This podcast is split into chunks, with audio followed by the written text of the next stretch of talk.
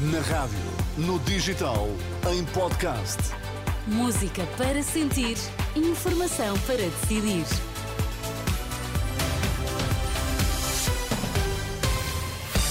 São as notícias da Renascença com a Marisa Gonçalves para já os destaques. Bom dia.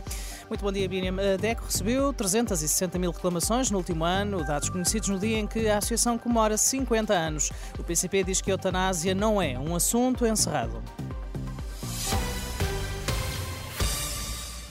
No último ano, a DECO recebeu 360.011 reclamações. São mais 22 mil em comparação com o ano de 2022. Telecomunicações, compra e venda de bens de consumo, banca e serviços de energia e água são os setores mais reclamados.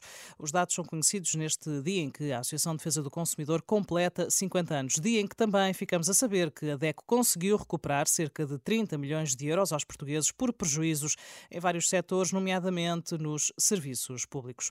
O PCP não dá a eutanásia como assunto encerrado no debate da última noite com a coordenadora do Bloco de Esquerda, na SIC Notícias. O secretário-geral comunista sublinhou a complexidade do tema e garantiu que o partido vai continuar a trabalhar nesta matéria. O que é que nós entendemos? Entendemos é que é uma situação muito complexa. Que é neste quadro que nós estamos a discuti-la, não é noutro quadro. É nesta sociedade que nós estamos a discuti-la, não é noutra sociedade.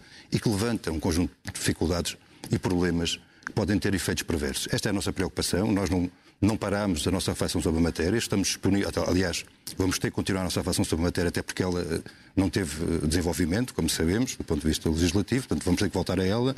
E, portanto, nós não damos isso uh, por encerrado, no sentido de continuar a nossa reflexão sobre essa questão, é uma questão fundamental.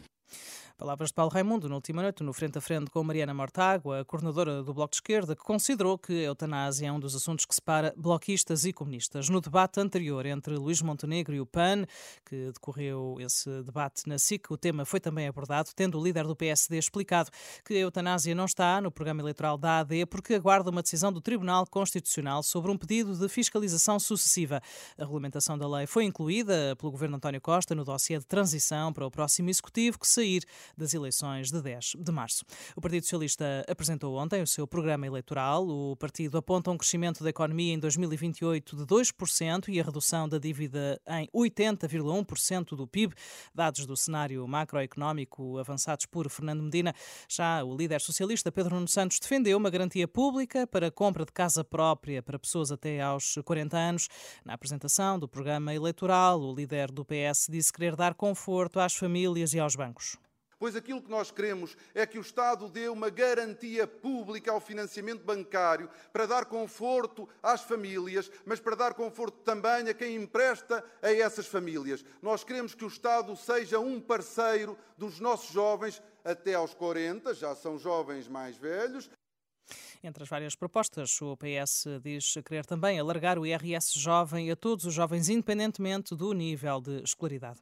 As forças de defesa de Israel confirmaram que realizaram nas últimas horas uma série de ataques na cidade de Rafah, no sul de Gaza. Dizem ter atacado alvos terroristas.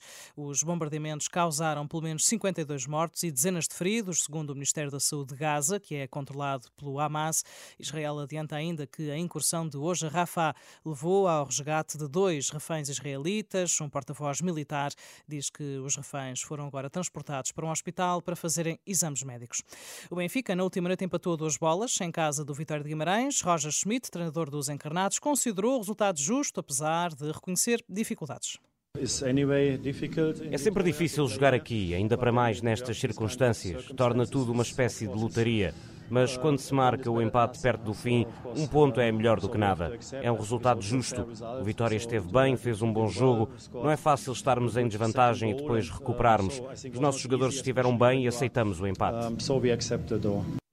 Já o treinador do Gil Vicente, Álvaro Pacheco, disse que a sua equipa merecia ter triunfado. O Benfica tem agora os mesmos pontos que o Sporting na liderança da tabela, mas os Leões têm menos um jogo. Ontem o Sporting venceu o Sporting Braga por 5-0. A jornada 21 prossegue esta segunda-feira com o Aroca Futebol Clube do Porto às 8 e um quarto da noite. Jogo para acompanhar na Renascença e também com acompanhamento ao minuto em rr.pt.